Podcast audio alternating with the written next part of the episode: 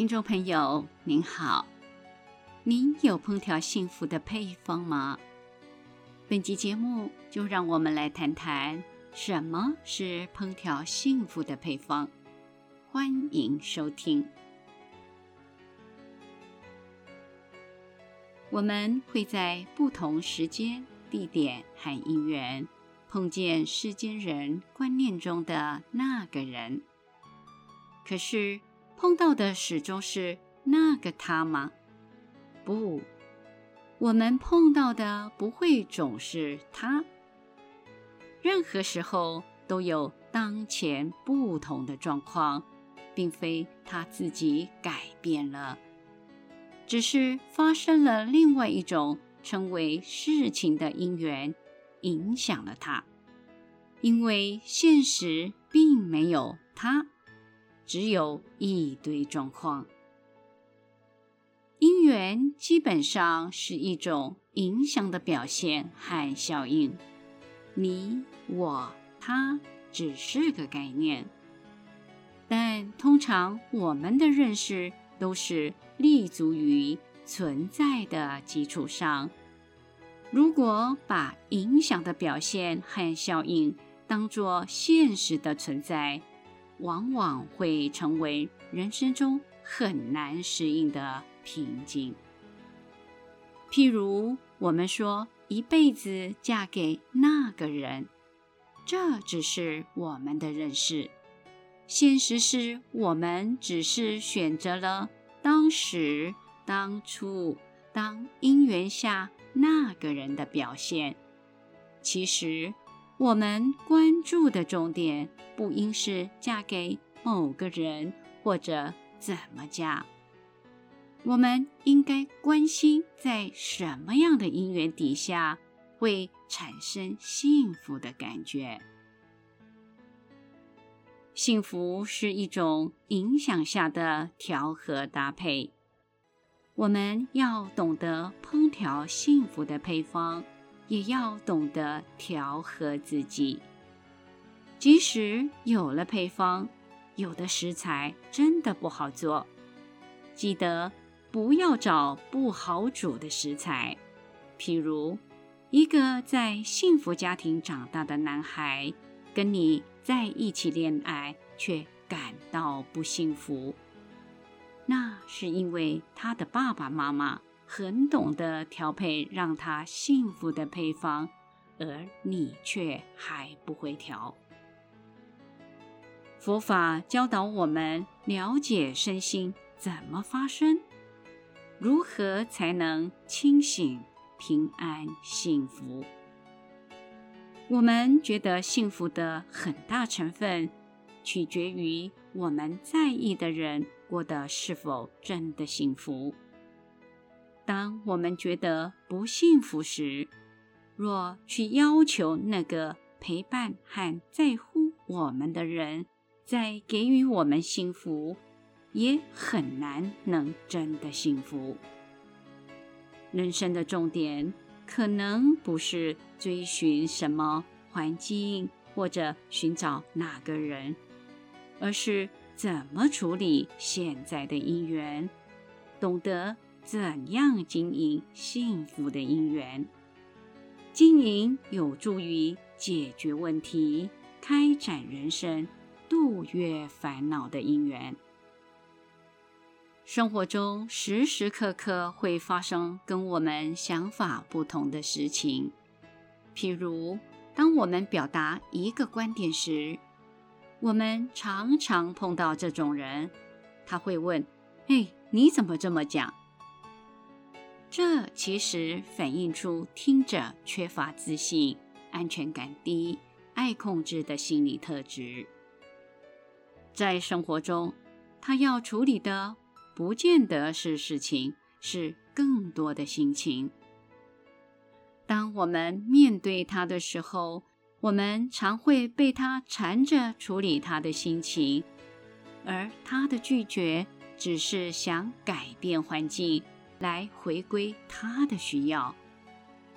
这种心理特质的人，即使在现实人生中很努力，但效果也会打折扣。凡是已经发生的事，就已经发生了。我们可以拒绝，但那只是我们的心情。请记住，不要用心情去处理事情。拒绝没有用，处理才有用。已经发生的事情，带着处理事情的心情去面对，其实是生存能力跟智能的训练。若能在认识和现实的落差中减少内耗，则调适跨越问题的速度也会更快。处理已经发生的事，不要像打排球，以拒绝的心情用力的把烦恼的球顶出去，那样的内耗其实比较大。如果能像打篮球，懂得该何时传球，懂得如何顺势而转，则会顺利很多。善用已发生事情的效应，用最轻松的方式转化和处理事件，就会快速看到转变中建设性的一面，很清醒地发现。哪些我们可以用？怎么转变？怎么处理？若能如是，我们就是善于度越烦恼、善于迈向成功的人。已经发生的事不需要拒绝，但值得处理。许多事情发生后，其实是给了我们一个额外的契机，为何我们没有发现呢？如果有所发现，内耗就会少很多。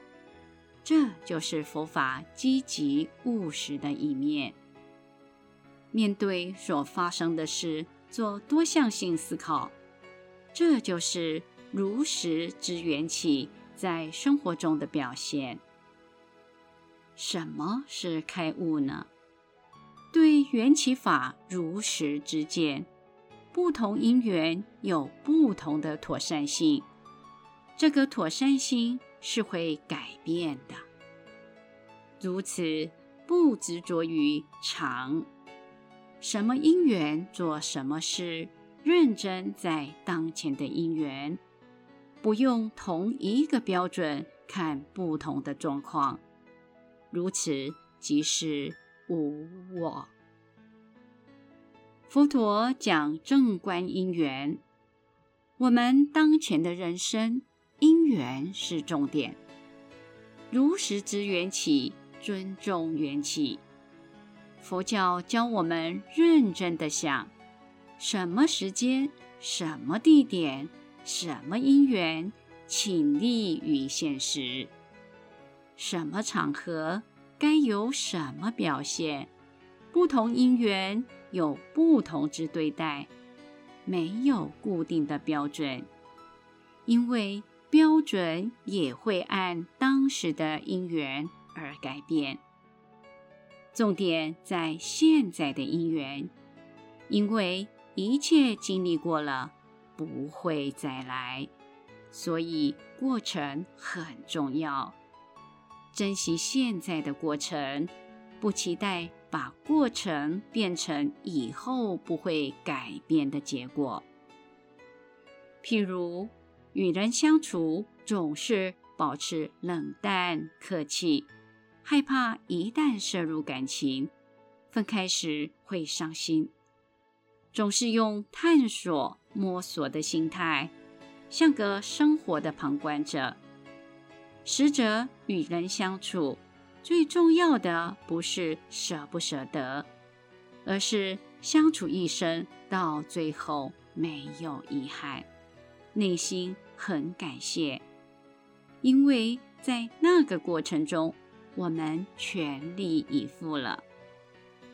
有很多人会觉得有没有人记得我们很重要。其实重要的是相处那段时间里，对方的生命里面有没有我们，那才是最重要的。生命里没有我们，只是记得我们，有什么意义呢？开悟的人际面，就是活活泼泼、有情有义，很懂得其他生命。能妥善解决问题，对人世的悲欢离合达观又珍惜。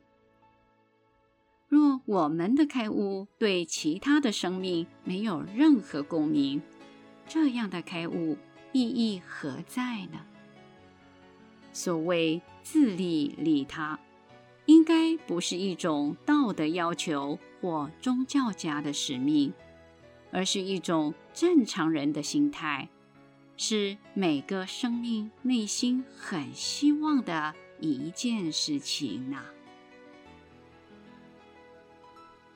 本集内容整理自随佛禅师开示文集《随佛行道》第三集，欢迎持续关注本频道，并分享给您的好友。